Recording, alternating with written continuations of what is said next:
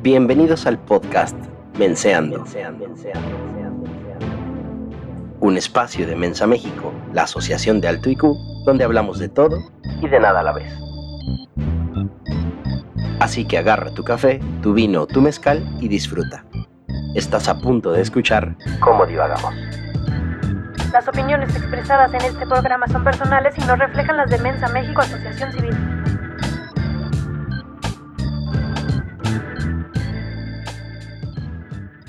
Redobles, por favor. Bienvenidos a un nuevo episodio de Menseando, el podcast oficial de Mensa México. No saben lo terapéutico que es estar de vuelta aquí frente a este micrófono. Y no es que quiera presumirles que les estoy hablando al micrófono, sino decir, que el, el micrófono te terapea, cabrón. Qué triste. es terapéutico. No ha pasado ni un minuto y ya te estás evidenciando, Pablo. Ni un minuto, ya 26 segundos y ya me estoy autogoleando. Qué triste. Real, de verdad que esto es terapéutico. No saben cuánto extrañaba este proyecto, pero ¡fa! de verdad que esto ha sido, ha sido meses complicados, sobre todo porque pues la chamba, alguien tiene que ir a buscar la papa, ¿no? Y pues bueno, pero estamos de vuelta con menos gente, pero con más actitud, porque pues ni modo, ahora nos toca a nosotros solos. Les mandamos un saludo a Tessa, donde quiera que esté. Y pues empecemos. Yo soy Pablo Salazar. Bienvenidos a este gran episodio que espero que se diviertan un montón. Con nosotros está XA. Bienvenido, hermano. Hola, mi estimadísimo hermano, cositos, ¿cómo están? Tessa, también desde aquí, aprovechando y antes que nada, un saludo enorme, muchísima fuerza para estos proyectos que están sucediendo y sabes que, bueno, cuentas con, todos los miembros de Mensa. Y sí, en efecto, o sea, eh, cabrón, si te fijas, tú y yo empezamos el año básicamente en otro país y ahora andamos por acá y puta madre, ¿qué le pasó al mundo? Ha Oye, pero este año, movido. este año ha sido, de verdad, te ha pasado rapidísimo. O sea, Sí. ya va medio año. medio. Está cabrón, ¿eh? Con, con todo respeto, perdonando mi francés por el por mi vocabulario. Pero está difícil este año, ¿eh? O sea, no sé, entre vacunas, Cruz Azul campeón. Ey, ganó Dios el Cruz mi vida, Azul. Cruz- ¿Te gusta o no te gusta el fútbol? Es- estamos hablando de cultura básica, ¿sabes? O sea, era un verbo ya Cruz Azulear. Y ahora Cruz Azul campeón y volteas y ya estamos en junio. O sea, ¿qué pedo? Estamos a una semana de elecciones, de ver el rumbo del país, cómo va a cambiar, si sigue Morena con mayoría, si los partidos alternativos ganan. O sea, se, se viene un cisma, eh, to- todo un cisma este año y apenas vamos a la mitad y al mismo tiempo ya vamos a la mitad. O sea, qué pedo, honestamente sí está complejo el asunto. Yo pensé, si el Cruz Azul lo logró, también nosotros podemos retomar mencionando. Totalmente, totalmente. O sea, sí, el Cruz Ya Azul pasó, puede. pasó de Cruz Azulear a hacer algo que no lo puede lograr al el que persevera alcanza, persevera alcanza, así sí, que sí, sí, sí. si el Cruz Azul lo logró, hemos retomado este proyecto y aquí estamos, señores, por ustedes, por el Cruz Azul y, y que chinga su madre la América solo hoy, solo hoy, que conste, solo hoy, porque que viva el Cruz Azul, hombre. No, yo no ¿A ti digo. te- yo, yo y no, tú yo no, sí aún no- ¿Te gusta la garra celeste o no? Eh, no, no tanto me gusta la garra celeste, me gusta más este compartir la, Ah, ok. el, el celeste, si ya sabes, de una manera más eh, acomedida. Sí, pero eso de la garra no, no es lo mío. Demasiado argentinismo para la mañana, ¿sabes? para la mañana. Bueno, está bien. Yo preguntaba, uno nunca sabe. no, la no, verdad. no. Afo- afortunadamente no le hacemos a eso. Eh, eh, Eso lo hace mi hermano. Saludos a mi hermano, que por cierto está muy enojado porque ganó el Cruz Azul, porque lo aborrece, pero no, yo no le hago esas cosas. Pero es que acabaron además con hasta un verbo, ¿no? O sea, Cruz Azulear no- era un un- verbo. con un chiste de 23 años. Nos arruinaron un chiste de 23 años. También hay, un, hay una parte de duelo de nosotros Sí. en donde meme. Qué mal, ¿no? O sea, murió un meme. Sí, o sea, Oye. es- se murió un meme, literalmente. Ha- Hace rato que decías que ya pasó la mitad del año, escuché una teoría bastante interesante. Ajá. el por qué se nos hace cada vez más rápido el tiempo, cada vez más corto, pues pasa más rápido el tiempo. Y el punto es que si tú tienes 10 años, Ajá. pues un periodo de un año es una décima parte de lo que tú has vivido. Si tienes dos años, pues la mitad de tu vida es solo un año. Conforme vas creciendo, pues esa porción, un año es una porción todavía cada vez más pequeña y pues por esa razón sientes que necesitas un periodo más grande de tiempo pues para vivir lo que has vivido. Entonces, si tienes 30 años, pues por lo menos unos 5 años ya sería un sexto de tu vida y ya tiene como más sentido, pero un año es como una treinta parte y pues es como muy poquito y cada vez se va haciendo más poquito y por esa razón un año se nos hace más rápido. Buena la teoría, Ah, está, está interesante. Yo sigo creyendo que es. Quién sabe, güey. Cada vez está más, más complicado esto. Es. Es. No sé, entre más adulto te haces. No sé, antes te despertabas en la mañana y, ¿sabes? Te estirabas. Y ahora te despiertas en la mañana y lo primero que sientes es un dolor en la espalda porque se te ocurrió dormir chueco y aunque hayas dormido el doble de horas.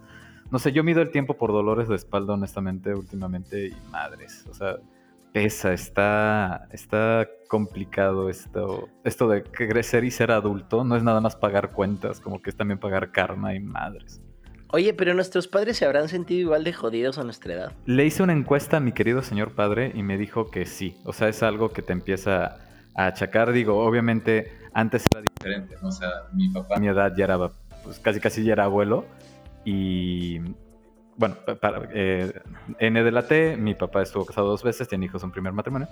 Y pues, a mi edad ya básicamente era abuelo y andaba, ya sabes, ¿no? Con todos los trabajos del universo y todos los... Ahora mis 34 es así de, güey, está viviendo mi primera planta y no se me ha muerto por mes y medio, ¡a huevo! Ya estoy siendo un, adulto. Sí, estoy siendo un adulto responsable, ¿sabes? O sea, ¿qué, cómo cambian los tiempos? De verdad está... No se me da muchas risas. Sí, sí te creo. De hecho, es parte. A mí me gustan mucho los memes. Yo me considero un memólogo. Eh, soy una persona. mamólogo también? También, pero empezando por la memología. Dedicada a la parte de los memes y es muy divertido porque son un reflejo de la sociedad. Yo considero que aprendo mucho de la vida que está allá afuera y como no tengo el tiempo de leer los periódicos y aparte cada medio eh, ya está manipulado como, como quiere, entonces aprendo mucho de los memes realmente y la sociedad me enseña a través de los memes. Incluso a veces hasta puedo saber de qué se trata toda una serie sin verla gracias a los Gracias a los memes. Fíjate que yo soy todavía de los viejitos que disfruta ir al Oxxo, bueno, a, la tiendita de la esquina de convivencia y comprar el periódico aquí en Quintana Roo, el más famoso es el Novedades, que le decimos de cariño el Novedades. Y sentarme a leer el Noverdades y después ponerme en la mañana y leer BBC Mundo o el Reforma. No sé, me gusta, se me hace algo que no se, no se debió de haber perdido. Nostálgico. exacto, o sea, todavía las noticias es algo que te implica estar un buen rato viendo una televisión. Por ejemplo, a mí no me gusta la tele, yo no tengo tele. Pero no sé, o sea, es una manera de quieras o no seguirte informando, ¿no? Porque al final de cuentas, quieras o no, pero por ejemplo, tú estás sesgado a información que viene de memes. Y la pregunta es, pues, ¿qué es, qué es de verdad, no? Y más ahora insisto que se vienen nuevos, eh, pues, estas elecciones, exacto, nuevo, nuevo, rumbo para el país. En, estamos hablando de la próxima semana. Pues si no estás informado, madre, o sea, ¿por quién votas, no? ¿Por, por el Champs o...? Pero eh, eh, votar en este país es como elegir entre sífilis y gonorrea. Sí, güey, pero tú qué prefieres, que te arda al orinar o que te salga un granito que te rasques de vez en cuando. No, o sea, todavía dijeras, es un granito, no, o sea, es como, ¿qué prefiero? o sea, estamos... Sangrar al orinar o sangrar al cagar, ninguna de las dos me parece divertida. ¿Qué prefieres, no ver gotitas o ver gototas? Pero, güey, en una de... Insisto... No llevas ni 10 minutos y ya te estás comportando mal. Mira, repito la sagrada frase de mi padre. Si la vida ya te la dejó Irineo, muévete para sentir rico. Si el, ya nos nos la dejaron caer en México con los políticos que tenemos, pues por lo menos elijamos a los menos peores, ¿no? ¿Sabes? O sea, no sé, o sea, afortunadamente no somos Colombia, digo, tú y, tú y yo salimos afortunadamente a tiempo de, de, Colombia tras todo esto que está pasando particularmente en Cali, pero afortunadamente eso no lo tenemos en México, ¿sabes? O sea, podríamos estar jodidos y digamos que estamos casi jodidos, estamos casi jodidos, pero no hemos llegado aún a ese punto de decir güey, mi vida peligra si quiero salir a manifestarme con una bandera de México en el cuello, ¿no? Nuestra vida nada más peligra si queremos ir al supermercado, al cine, de viaje, si somos mujeres y queremos hacer ejercicio, pero aún no caemos en el punto de político, entonces creo que de lo perdido lo ganado. Sí, eso es cierto. Pero aún así yo creo que cada vez me convenzo más de que no sé qué hacer. es muy curioso, pero conforme va pasando el tiempo me doy cuenta que llego, ya no tengo respuesta, ya se me acabaron las ideas. Y a lo que voy es, con esta parte de las elecciones, elegir como alguien que te gobierne, es lo que te decía, elegir entre lo peor y lo más peor. ¿Y qué puede hacer uno? Pues uno pensaría que el involucramiento. Yo llevo años diciendo como ni siquiera saben quién es su diputado local, quién es su diputado federal, dónde encontrarlo, qué vota, por qué no vota. O sea, de verdad somos malos ciudadanos, estamos mal entrenados. No sé si esto sea un padecimiento global o si esto sea algo solamente regional, pero de verdad creo que somos malos ciudadanos y no tenemos ni idea de lo que pasa a mí no me gusta este comparativo como de, ah, es que son como si fueran nuestros empleados y nosotros somos los jefes. No necesariamente, pero sí creo que debe de haber un involucramiento en la política de alguna manera, saber qué es lo que está pasando en tu comunidad.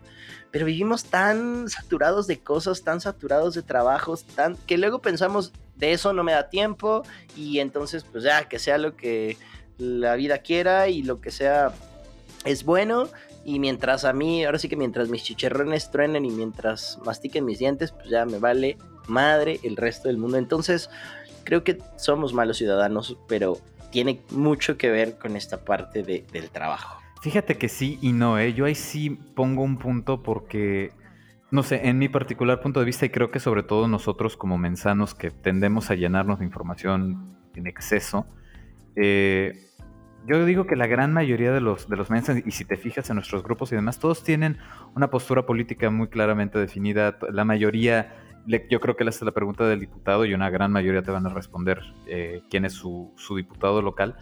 Pero ¿En serio? ¿Tú crees que una gran mayoría sabe? Yo creo que sí, y no, la gran mayoría, la gran mayoría no es la gente con la que te juntas, porque ese también es un error. Claro, o sea, estoy hablando dentro de, Mensa, o sea, dentro del, núcleo del, podcast que nos, que nos conlleva. Que es el 2%, de, la población. O sea, es muy poquito. Ahí tienes a la gente allá afuera, ¿no? Por más raro que suene.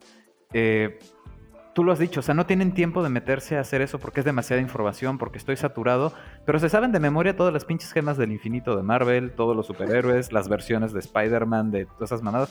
O sea, realmente no es que no tengamos la capacidad o no tenga la gente la capacidad para, para preocuparse por su política. Más bien les interesa tres pesos de nada porque vivimos en una sociedad que no, no basa su, su, entretenimiento, no basa su cultura, no basa su economía ni nada en su política, porque estamos hartos de que la política sea un asco, pero en lugar de quererla cambiar, realmente la ignoramos y ya vemos las elecciones como ir al cine, ¿no?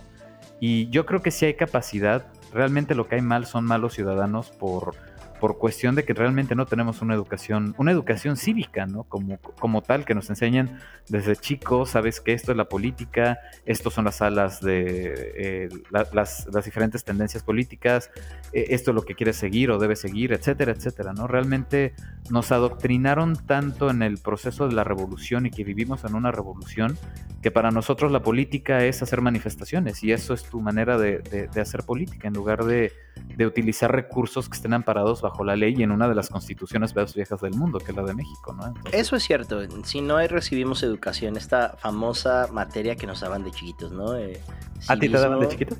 No, cálmate. La, materia, güey, la materia. Ah, perdón, perdón. No la materia transformada en, o sea, la materia de asignatura, vaya. Ah, eh, civismo, ¿no? Educación cívica, eh, pues yo no me acuerdo de nada que te hayan enseñado en civismo más que, que el, el, himno nacional y cosas así. Pero sí estaría cool que desde chiquito te enseñaran como, a ver, existen... O sea, yo me enteré como, entendí cómo funcionaba como la división de las, de, las candidaturas de los diputados, de los senadores, quién lo representa, qué es un plurinominal. Todo eso lo aprendí pues por gusto propio y más tarde, en realidad, si te lo hubieran enseñado desde chiquito, por lo menos se te graba en la cabeza y por lo menos cuando vas a votar recuerdas esas clases de civismo de antaño y llegas con una idea de, bueno, por quién estoy votando y qué es lo que estoy haciendo y qué es lo que va a hacer esta persona. Yo justo por eso, tú, dices, la mayoría que, de los que rodean este podcast tal vez, pero es la minoría al final de cuentas. el grueso de la población, que es el que no vemos porque hablamos desde un privilegio, esta gente es la que no es capaz de visualizar ¿Qué importancia tiene votar por tu diputado local, votar por tu diputado federal? ¿En dónde puedes encontrarlo? La importancia de ver sus ideologías y cómo es, o tratar de saber cómo es que votaría a favor o en contra de determinadas situaciones que se presentan en, las cámaras de Senado de diputados, ¿no? Entonces, yo creo que la gran mayoría no lo sabe y la gran mayoría no tiene ni la más remota idea y sale a votar, pone una cruz sobre la bandera de México o cualquier otra cosa que le parezca lo más bonito, sobre el que tenía la canción más pegajosa, el que tenía el jingle más chido, el que tenía... Eh, a no sé, el más guapo, la más guapa, no sé, el más famoso, es un concurso de popularidad. Está pero, complicado. Y, y sobre incluso aunque, dime. No sé si te fijas, pero la mayoría de la gente habla, ¿no? De que no, Morena es extrema izquierda y el verde es izquierda y el PAN es ultraderecha. Y por ejemplo, yo creo que, que, ahí se nota la madurez política de México, ¿no? La cual es, yo creo que inexistente. Realmente tenemos en democracia 21 años. Pero si te fijas realmente, ningún partido de México sale a los extremos. Todos son de pinche centro o son de centro tirando a la izquierda, o son de centro izquierda claros, o son de centro derecha, pero ni siquiera tenemos eh, alas políticas, ¿no? Todo es directamente centro, centro, centro y la política social y el mismo partido que está a favor de la legislación de la pena de muerte, está en contra de la legislación del aborto. Es, es, vivimos en un país donde si bien nuestra sociedad no está madura y en efecto es mucha de culpa, el 90% es culpa de los ciudadanos, también hay que entender que vivimos en un país con unos terribles y una muy inmadura eh, vida política, partidos políticos. Básicamente nuestra política es, es, es, terrible, no sé, o sea, volteas a ver ejemplos como en Chile, donde ahora van a ser la primera constitución realmente democrática en todo el mundo y, e, e igualitaria, ¿no? Donde seleccionaron a gente de la sociedad civil, misma cantidad de hombres y de mujeres, de profesionistas y no profesionistas. Tienes un país increíblemente maduro políticamente, ¿no? Tienes un país muy maduro políticamente como, como Uruguay también en la región. Que digo, los dos vivieron una de las peores dictaduras en la historia de, de, la humanidad del siglo pasado, pero al final de cuentas eso les sirvió para madurar, ¿no? Y eso es algo muy chistoso de México, que nuestra política nunca ha sufrido una dictadura, o sea, somos realmente la única...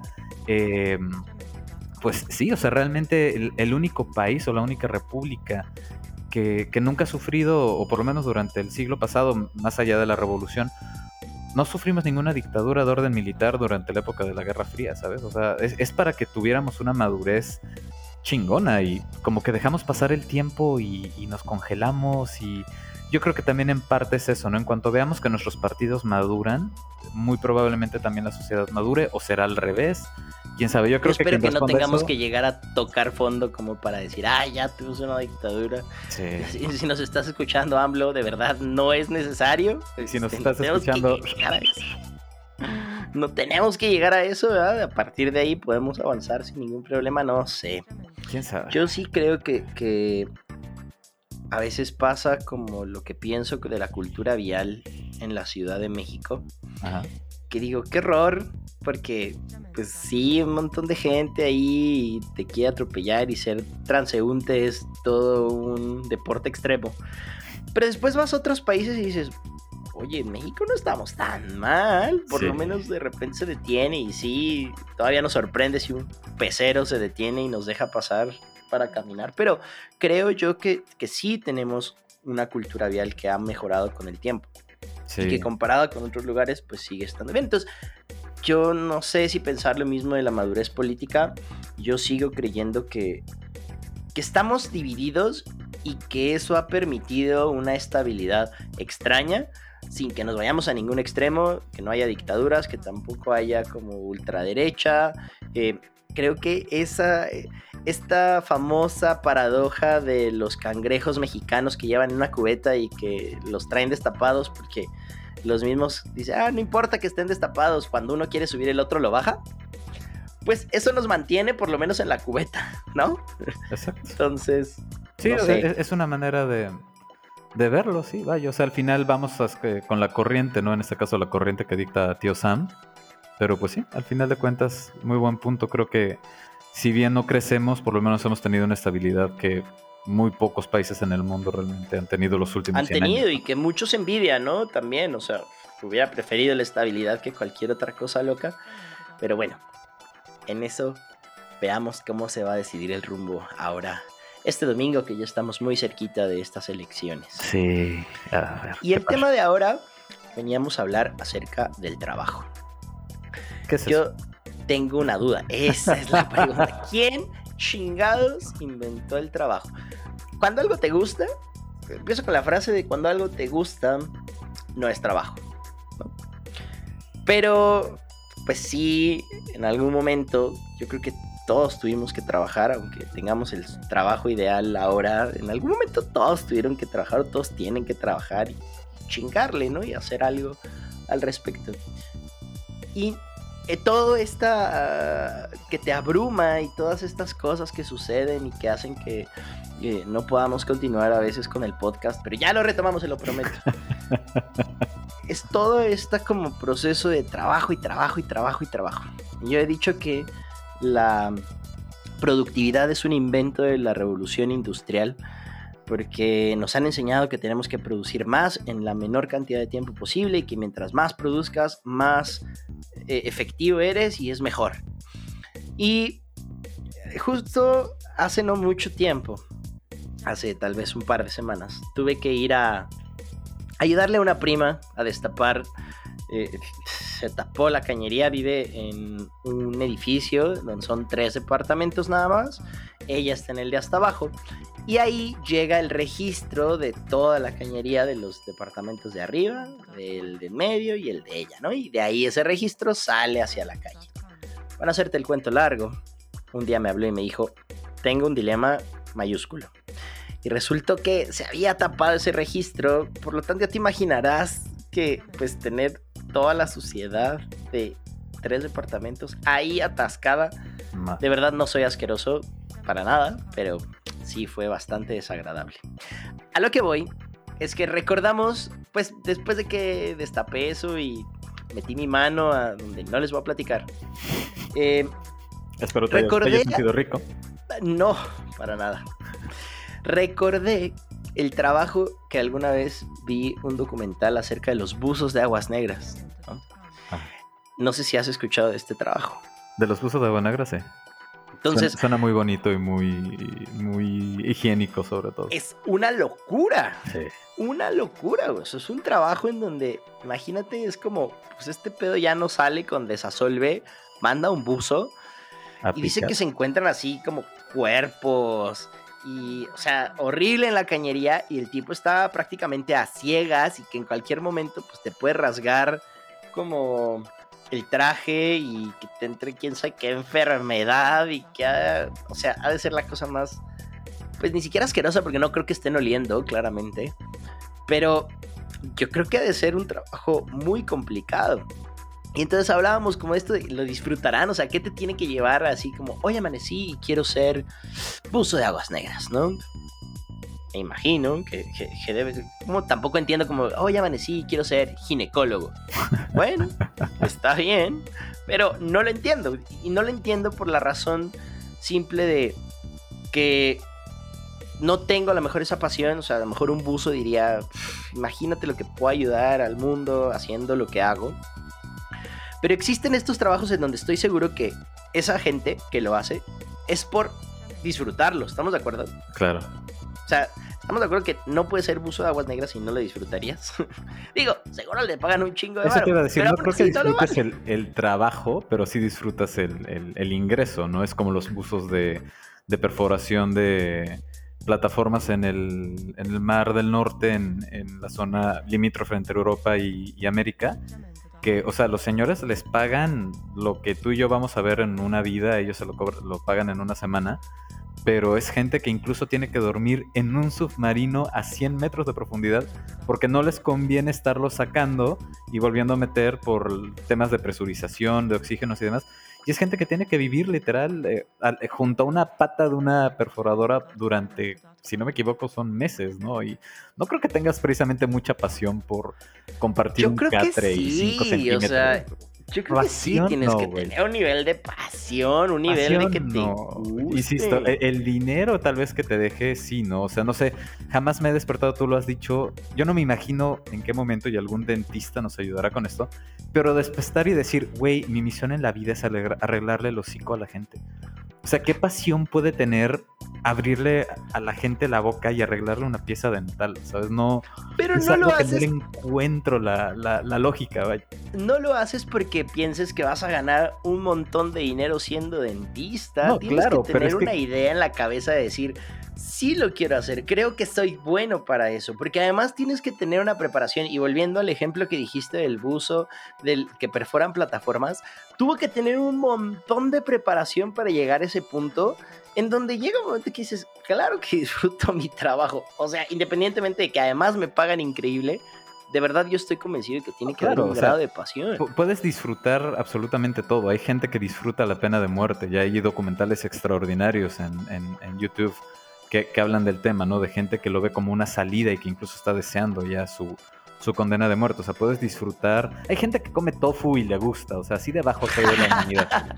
Pero sí hay que entender que, no sé, insisto, o será que los que venimos o tenemos profesiones artísticas, tal vez sí es algo que nos mueve un poquito más la pasión, el decir esto es algo que me apasiona, los movimientos, la luz, los contrastes. Pero yo es que insisto, y no sé, despertarme, ay, güey, tengo ganas de llevarle las cuentas a una corporación multimillonaria. No, o sea, no, no le encuentro el- ¿En qué momento te despiertas diciendo quiero hacer esto de mi vida? ¿Sabes? Digo, no, estoy hablando mal en lo absoluto de ninguna de esas carreras. Ya quisiera uno ser alguien sin contadores, sin administradores, sin dentistas, sin gente que limpie, eh, desasolve tuberías de, de manto profundo. Pero, ay, no sé, creo que hay, hay trabajos para trabajar y hay trabajos que haces realmente porque más allá de que te apasiona o no, es algo que te motiva como, como conciencia y como ser humano, ¿no? Yo, yo estoy muy en contra, y es uno de los comentarios que, que concuerdo contigo, a mí yo estoy muy en contra de las universidades modernas porque creo que perdieron el nombre de universidad hace mucho tiempo, ¿no? Y, y no me gusta que se les llame universidad, realmente son colegios porque el 99% de las materias, y si no es que todas las universidades, con excepción de tal vez dos o tres en el mundo, se enfocan, tú lo has dicho, en sacar robotitos que estén especificados en trabajar de tal hora a tal hora, haciendo una labor de nivel gerencial directivo o una labor eh, manufacturera. eh, vamos, o sea, la universidad, su nombre viene porque el conocimiento, se supone que tú salías de ahí con un conocimiento universal, era una fuente donde tú salías como arquitecto, abogado, alquimista, eh, decorador de interiores, eh, podador de plantitas, qué sé yo, todo salías en, la, mis- en el mismo instituto, o sea, realmente tu carrera era ser universal. Y, y se degradó a tal punto entre especializaciones y especializaciones y subespecializaciones que realmente fue una revolución industrial de carne y hueso y a la larga ya eh, son el 99% de las carreras allá afuera genera productores, no genera no genera seres humanos motivados o con conocimiento, ¿no? Y yo creo que a partir de ahí, de hecho desde que la universidad pasó a ser algo industrializado es que cierto que la humanidad bajó un poquito, ¿no? Hay un ensayo muy bueno, se lo recomiendo a los lectores, que se llama eh, La civilización del espectáculo de Mario Vargas Llosa. Y si bien recalco, Mario Vargas Llosa se enfoca mucho en una élite intelectual y es muy sesgada su opinión hacia un lado, insisto, elitoso, si es que existe esa palabra.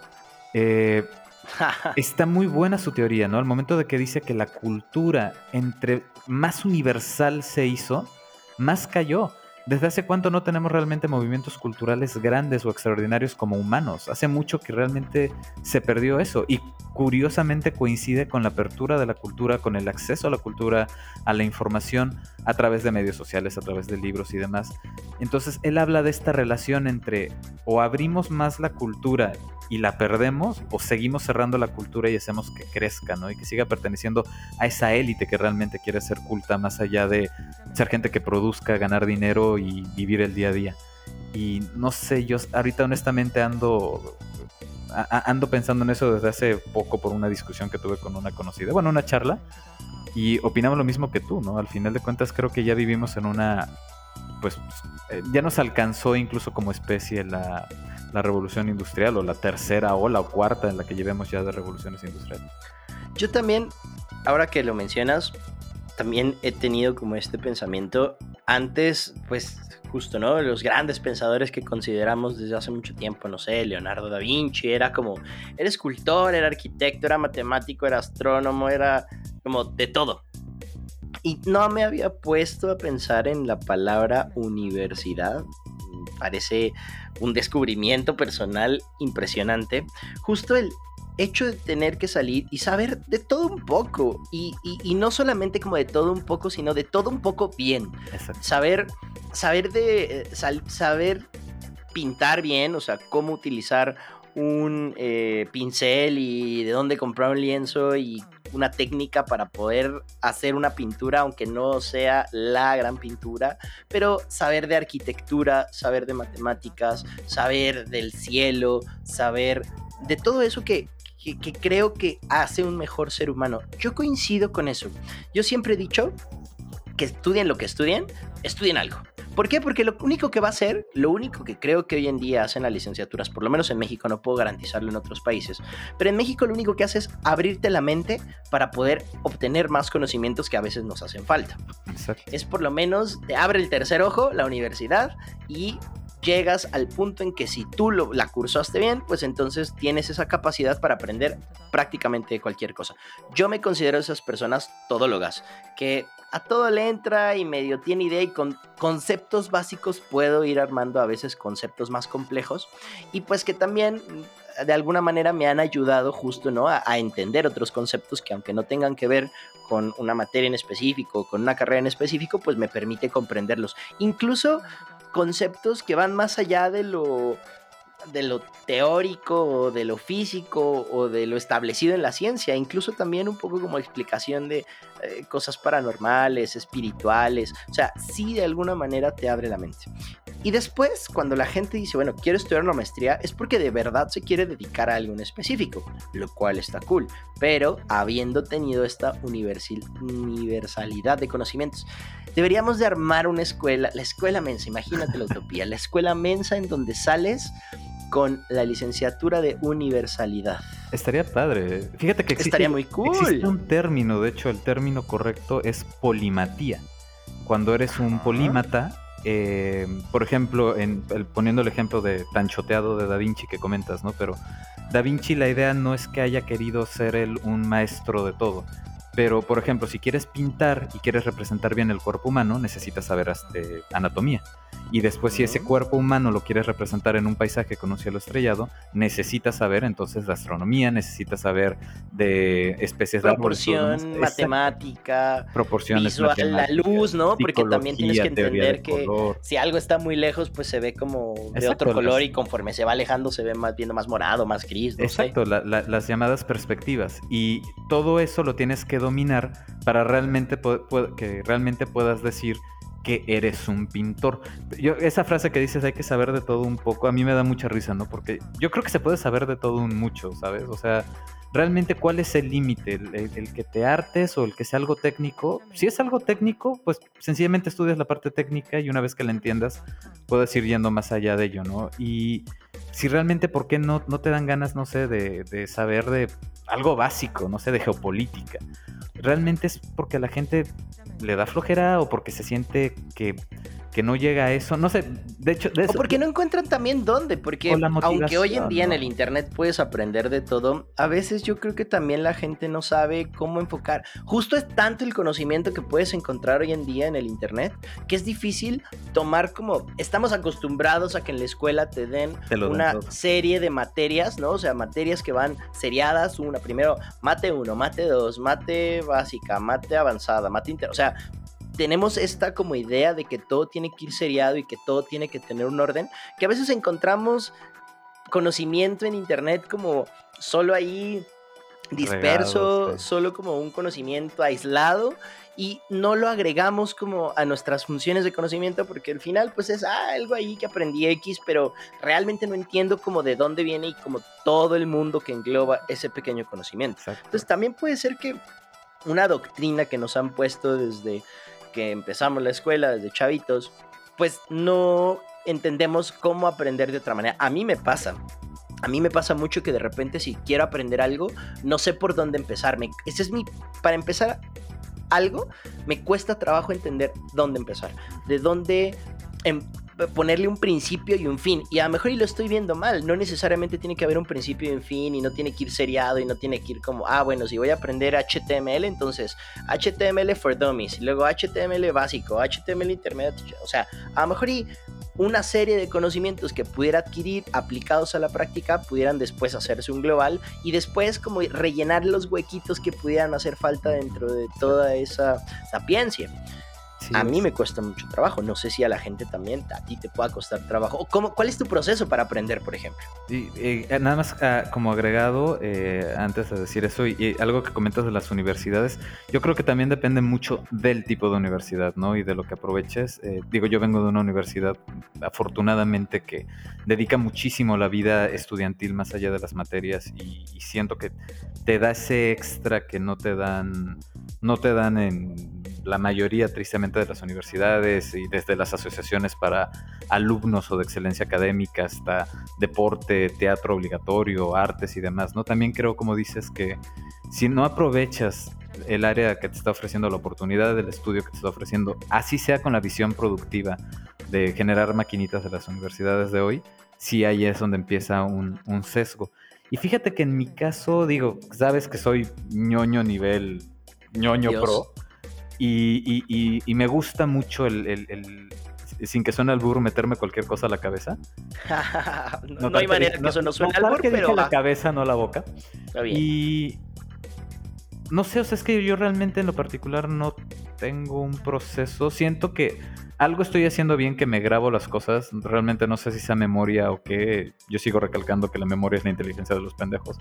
Pero algo, no sé, o sea, como que me traumo con el tema un día, una semana, un mes, un año o algo, pero realmente me, me enfoco y, cada vez que veo una palabra rara o algo, no sé, tú lo has dicho, ¿no? HTML, te metes y en cuanto tienes una duda, como que yo en lo particular pongo en pausa eso y me pongo a ver, eh, no sé, qué significa este código. Y ya que sabes este código, ah, regreso otra vez entonces a, a HTML. Como que no me gusta dejar huequitos que llenar porque normalmente siempre se te va a olvidar llenar esos huequitos.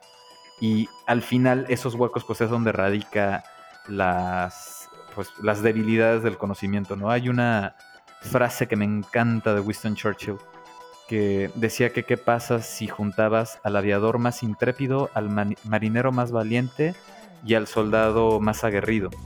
Y pues, le preguntaban qué y él contestaba la suma de todos sus miedos al final no sumas los valores, sumas las partes negativas que son las que generan precisamente los lugares de quiebre. Y siento que con el conocimiento pasa lo mismo, ¿no? Al final podrás leerte la teoría de, la relatividad, podrás leerte cómo funciona el uranio, eh, y podrás saltarte y decir, ay, ¿para qué me interesa la parte técnica? Y pum, pues aunque tengas el conocimiento, nunca vas a poder entender cómo funciona una bomba de fisión nuclear, por ejemplo. Entonces siento que. Sí, porque lo que, te decía, o sea, ya no enfocaste este conocimiento a algo específico como la fisión nuclear y, te dedicaste. ahí es a donde voy. Yo, yo lo he dicho, eh, eh, lo que comento, a mi gusto, a mi parecer, mi visión muy particular, especializarse es un error. O sea, si algo nos ha enseñado la naturaleza durante eones, es que la especialización lleva a la extinción. Entonces, si eso lo pones a nivel profesionista y tú te especializas en arquitectura de paisajismo urbano para climas templados y el pinche clima templado desaparece, ya te extinguiste. Y lo mismo puede ir hacia especializarte en el metatarso del dedo chiquito del pie derecho y va involucionando y de repente lo perdemos. No sé, a mí en lo particular, yo, yo estoy muy, muy en contra de especializarse al 100% en algo. Yo creo que y insisto, esa es mi visión, por lo menos no sé si esté, si esté bien o esté mal, pero si te vas a especializar, especialízate en todo, o sea, hasta donde te dé la capacidad del cerebro. Obviamente vas a llegar a un límite, pero jamás vas a saber cuál es el límite si no llegas, ¿no? Pero yo creo que esta especialización de la que hablábamos viene después de algo universal de lo que hablábamos. O sea, esta especialización está bien cuando vienes de una universalidad. O sea, si tú tienes un conocimiento, no, un, no del un poco de todo, sino vasto de todo, y si realmente te puedes considerar un arquitecto y pintor y matemático y físico y músico, y, o sea, que realmente puedas decir, tengo un conocimiento vasto Ah, en esta asignatura, Ah, pues sí. entonces la especialización sí tiene sentido. Porque entonces dices, bueno, yo realmente soy todo esto, pero esto es lo que más me gusta, esto es en lo que creo que puedo aportar más, esto es en lo que me voy a enfocar más porque quiero tener un proyecto. Si, por ejemplo, alguien que quiera hacer un proyecto de medio ambiente, entonces después de ser universal, polímata, llega a este punto de me voy a especializar en la creación Ah, de sí, claro, oxígeno sí, con sí. algas, está súper cool, porque entonces puede utilizar herramientas de otras asignaturas, pues para poder complementar esa especialización. Sí, totalmente. O sea, er- poder ser experto en tacos de barbacoa, en tacos de guisado, en tacos de cecina adobada, Mm, en tacos de canasta. Y al final decir, ok, puedo agarrar los tacos de canasta y voy- me voy a especializar en echarle salsa verde. En eso estoy de acuerdo. Pero la mayoría de la gente cree que la especialización es especializarse, valga la redundancia, en hacer el plato color azul sobre el que van a ir los tacos, cuando en realidad pues puedes aprender de todo, desde cómo chingados se hace un plato de plástico hasta cómo se hace un taco de canasta con 16 kilos de manteca. Ah, bueno, entonces ahora me voy a especializar en una salsa verde ideal para cada uno de los tacos. En eso, En estoy eso sí estoy, en eso sí estoy completamente de acuerdo. Y aprovechando que estamos Oye, hablando, una pregunta, espera. Dime. eh, Esta es importante, güey. ¿Tú eres team salsa roja o team salsa verde?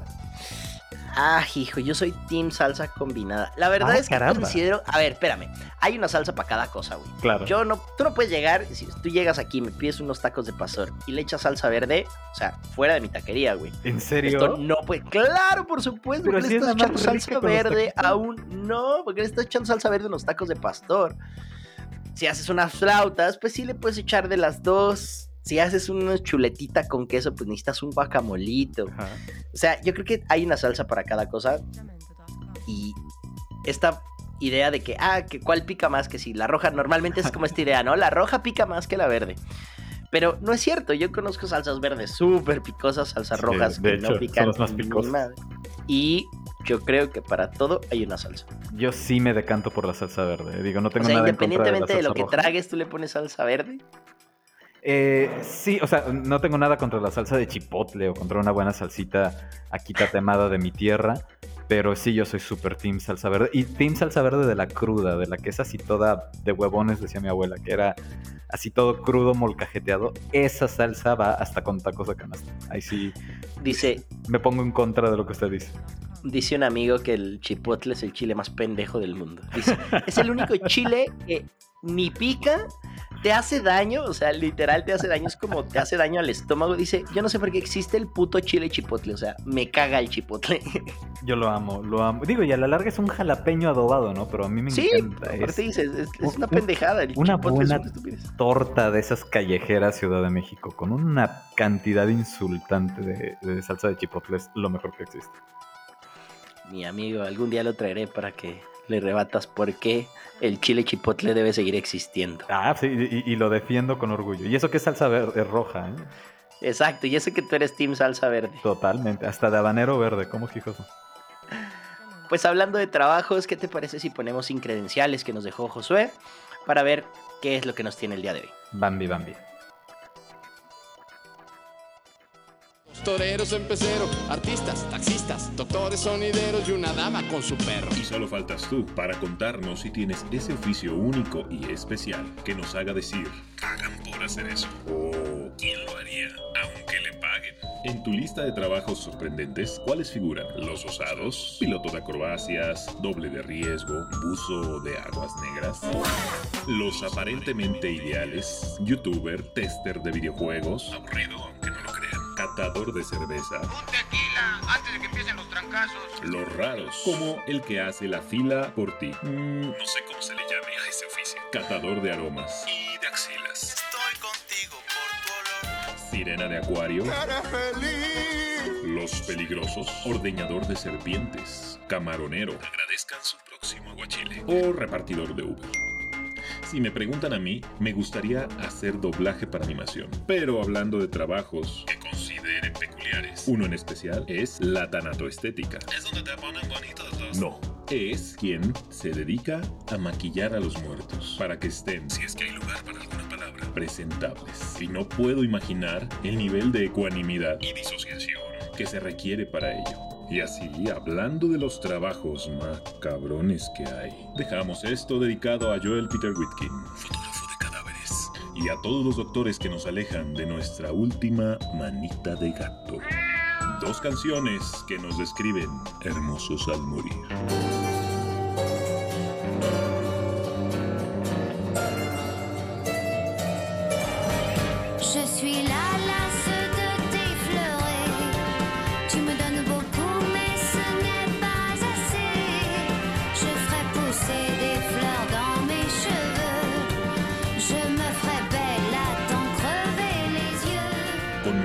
Siniestras como clavecines, Olivia Ruiz describe su duelo de deseo por la piel blanca de quien no la observa. Por sus besos hará florecer su cabello, se embellecerá hasta merecer esos ojos, hasta darle vida. Pero aquí aún hablamos de los vivos. Acerquémonos más al oficio y hablemos de la envidia que tuvo la muerte un día por la belleza de la niña de Guatemala. Eran delirios los ramos y las orlas de reseda y de jazmín la enterramos en una caja de seda. Allí en la bóveda helada la pusieron en dos bancos, veces su mano afilada, veces sus zapatos blancos. En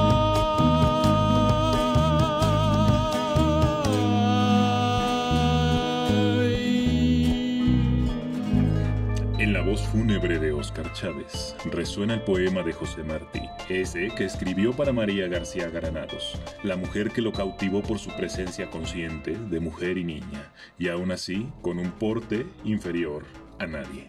Aún enamorados, Martí se casó, pero no con ella, y cuenta la leyenda que murió de frío, pero Martí sabe que murió llevándose su amor. Me llamó el enterrador.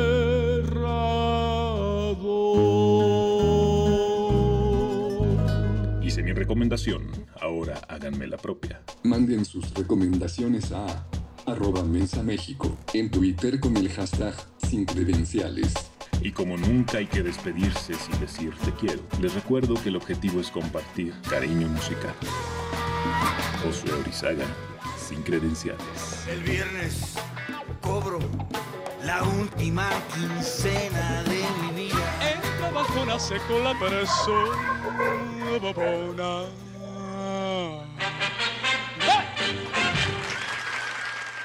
Oye, ahorita que dijo que eh, quiere ser embellecedor de muertos, hace poquito me enteré que existe la licenciatura o una especialización, maestría, no sé qué sea, en Filadelfia, Estados Unidos, de inteligencia. Ah, caramba. Tú puedes hacer una maestría en inteligencia. Te preguntarás, ¿qué chingados hace un maestro en inteligencia? Porque yo me lo pregunté, la verdad. Ajá. Y resulta que tiene que ver con inteligencia como de este tipo de espionaje, Ah, oh. ¿no? O sea, como de agencias de inteligencia, de, de espionaje. y- creo que está cool porque estuve investigando y te enseñan desde la parte de sistemas informáticos y encriptación y desencriptación hasta técnicas de negociación, técnicas de eh, como infiltración, o sea, un montón de cosas, pero e- ese, en ese momento reafirmé mi teoría de que existe siempre un roto para un descosido siempre hay lo que quieras saber, lo que puedes, puedes ser lo que quieras en este mundo. O sea, quiero ser espía internacional. Estudia relaciones internacionales, vete a hacer una maestría de inteligencia y anda, mijo. Sea como James Bond. Oye, estaría interesante ¿eh? realizar eso. Está cool, yo también pensé lo mismo. Dije, wow, Hay ¿por qué una, no sabía de su existencia? hay una canción, me da risa con lo que empezó, empe- empezó, ¿eh? Con la que es una nueva Empeció. palabra. Con la que empezó Ah. ahorita sin credenciales, que es una, bueno, es una canción que yo le había escuchado a Joaquín Sabina. Y me hizo recordarme de una que, que yo creo que va mucho con el tema, que se llama El Pirata Cojo.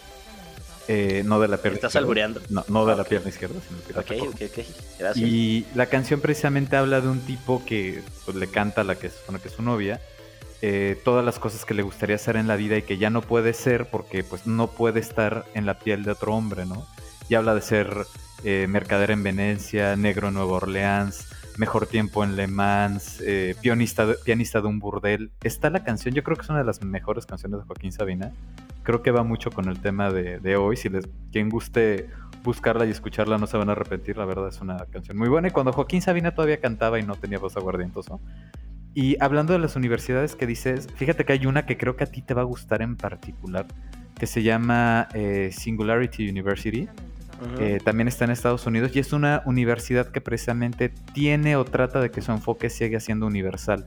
Entonces los temas que ofrece son temas precisamente, tú lo has dicho, ¿no? De, de uso y manejo de la inteligencia, habla de después de uso y creación de composta, por ejemplo, después técnicas de negociación y paz. O sea, es, es una universidad que se supone que te brinda un título universitario válido, relativamente hablando como hombre universalis, entre comillas, o ese era su enfoque en un principio, a ser honesto, ya tiene un tiempo que no me meto eh, a ver el perfil de la universidad, por mucho tiempo quise entrar a esta, Eh, te estoy hablando del 2017 más o menos, cuando la, la investigué, pero eh, parece que últimamente sí está saliendo esta nueva corriente de, de pensamiento de pues ser algo más, ¿no? Que solamente, tú lo has dicho, ¿no? O sea, vamos a especializarnos en inteligencia, pero no por ello es psicológica, sino que va a tener un uso como tal y ese uso puede ser contraespionaje, puede ser técnicas de negociación, etcétera, etcétera. Creo que últimamente sí algunas personas se están dando cuenta y están buscando una salida a esta, pues insisto, a este círculo de, de producción, ¿no? Que, en el que estamos encerrados. Pero Ya tiene rato, ¿no? Porque de hecho mucha gente empezó con este pensamiento de, ah, una carrera no basta, entonces necesito estudiar otra carrera. Fue como una prim- un primer acercamiento a decir, necesito conocer de otras cosas, Pero ¿no? el problema es que no fue motivado por conocimiento, fue motivado por competencia. Voy a tener administración y contaduría para ser una persona más eh, productiva y por ende mi, mi título valga más. Y hoy en día, que ya la mayoría son poli- eh, políglotas, ah, pues ahora tengo que tener ya no una maestría, sino tengo que tener máster, maestría, probablemente doctorado y el inicio de otra carrera. O sea, realmente todo eso, insisto, no lo motiva el crecimiento personal, lo motiva en que seas un robot más capacitado y que por ende estés en la élite de los robots dentro de la fábrica productora de X cosas. Bueno, mal encaminado, pero fue un primer, un primer pasito, ¿no? De- de- de eso ya la nada. gente dijo, oye, no está tan difícil obtener otro tipo de conocimientos, otro tipo de cosas. Y luego con el internet, con Platzi, con Udemy, con N páginas de internet que hay ahí para aprender lo que quieras. O sea, de verdad, hoy quieres ser abogado, métete a Platzi y aprende Sí. a ser abogado. Y por menos de 200 dólares eres abogado en un año. güey. Sí, O sea, Coursera, o sea, ni siquiera te vayas tanto en Coursera, tienes un Coursera, claro. curso extraordinario de coreano que literal en tres semanas estás perfectamente leyendo la, la caligrafía coreana y, o sea, estamos hablando que eso hace 10 años era virtualmente imposible si no era con un profesor. Por ¿no? supuesto. Y ahora yo mucha gente que dice que la veo ahí como cabizbaja y que no hace nada de su vida. Es como aprende algo nuevo. Sí, es- Hazte- es- entra ahí. Insisto, esto que marca... Cómetelo. Esto que marca Vargas Llosa, ¿no? O sea, tienes ahí la información. ¿Qué te falta? ¿Una guía? Pues tampoco se necesita mucha guía. O sea, tú lo has dicho, ¿no? O sea, idioma básico. ¿Cuánto hablas de coreano? Ni madres, ok. Coreano desde cero. Claro. Pero, no sé, como que falta motivación tal vez, o falta que algún influencer diga que saber de muchas cosas está trendy, qué sé yo. Sí, yo creo que justo tiene razón. Falta esta motivación y no necesariamente salarial o como ser productivo, como esta motivación de decir, puedo ser lo que yo quiera. Esta vez quiero ser DJ, quiero llevar mi sueño de ser DJ y como no me pude pagar una carrera de disc jockey en Martel, pues voy a ser DJ y me voy a meter a cursos en internet, voy a invertir mejor en equipo y voy a practicar y, me, y cuando me haga bueno voy a ir a pedir trabajo en el antro más cercano de mi casa. Eso hace falta. Claro, ¿no? digo- digo, no es por echarme flores, pero yo eso vine a Playa del Carmen, güey. O sea, mi sueño de toda ¿Hacer la vida era ser- no, mi sueño de toda la vida era ser bolero. Y- y, o sea, a- digo, ningún lugar me han contratado, pero o sea, vengo aquí a cumplir mi Pero sueño. tengo la actitud, O sea, tengo la la actitud, actitud. es lo que cuenta. Tengo el conocimiento teórico y práctico de cómo deslizarme en el tubo. O sea, ahora solamente falta que alguien me dé la oportunidad, pero estoy confiado que, que lo, lo decreto, como era el... Porque Exacto, lo lo merezco, lo, merezco. Y, y llegaré a ser estrella tibolera. Porque en este Escucharás país hablar hay- de Débora Mesa, señor. Vas a ver. Ajá. En este país hay talento, solo hace falta Solo falta apoyarlo. apoyarlo, con- aunque sea contra la pared, pero apoyarlo, señor. Ay, no. Pues qué placer estar de nuevo platicando contigo en este episodio de Mensa. De verdad que es todo un placer no solo platicar, sino externar todo esto para todos los que nos están escuchando. Prometemos ponernos ahora sí ya las pilas y andar al 100 con este proyectito que ojalá les esté gustando. Proyectico. El proyectico. El proyectico. Papi, Ay, ¿cómo va a ser? ¿qué más? ya extraño Colombia, Yo güey. también, güey, mucho. Pero maldita pandemia que me regresó y me cortó todos mis planes, pero vamos a ver qué Bueno. onda. Pero piensa que eran los planes que tenían que ser. Exactamente, fue, fue lo que fue. Eso es lo importante. Así es. Pues creo que es momento de irnos despidiendo. Eh, Sí, ya estamos ¿en dónde, pueden ¿En dónde pueden encontrarnos, mi querido quizá?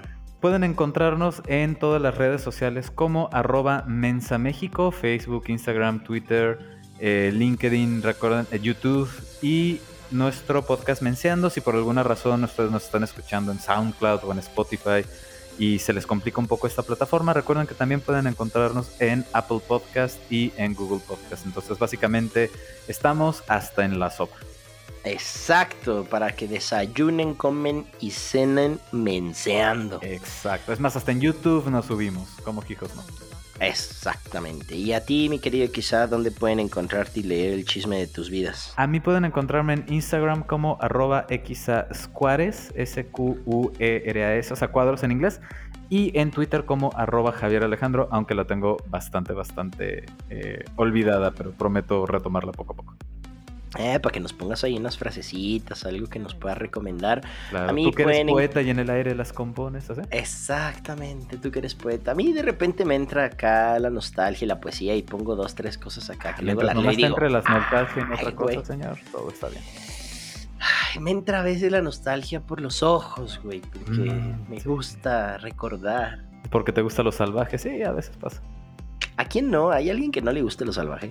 Sí, he conocido bastante gente que no les gusta. De verdad. Sí, sí, que están así. es que niveles de salvajismo. contra. A mí no me gusta que me muerdan fuerte, güey. Mm, sí, depende de la zona, pero sí, o sea, en general, obviamente, donde lastimas, duele, ¿no? O sea, una cosa Sí, es a salvajismo el- y otra cosa es ser un hijo de la chingada. O una No, güey, pero hay gente que le gusta dolor. Bueno, o sea- eso sí. Pero eso como que ya es algo muy específico, ¿no? De, de- te voy a hacer daño porque sé que te gusta que te hagan daño, no sé. Pues sí, puede ser. A mí sí, no, hoy también pasó, la verdad. Ya no es mi taza de café. Not my cup of tea. Pues a mí pueden encontrarme como arroba Salazar e Pablo en Twitter.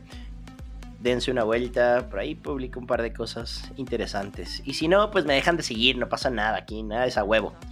Pero a Mensa México sí, síganos y a Menseando también. No, no, no se olviden darnos ahí sus likes. Y pues cualquier comentario también que tengan, escríbanos a Twitter si quieren hablar algún tema, si quieren que a alguien lo entrevistemos, porque pues con mucho gusto podemos decirles no gracias, pero se hace el intento, ¿verdad? No se crean, con todo gusto lo podemos considerar. De verdad nos gustará y nos gusta escuchar acerca de ustedes. Este ha sido un capítulo más de Menseando, el podcast oficial de Mensa México. Muchísimas gracias a todos nuestros radioescuchas. Que te pasen una excelente mañana, tarde o noche, no importa. Pero sean felices, no olviden respirar y tomar agüita.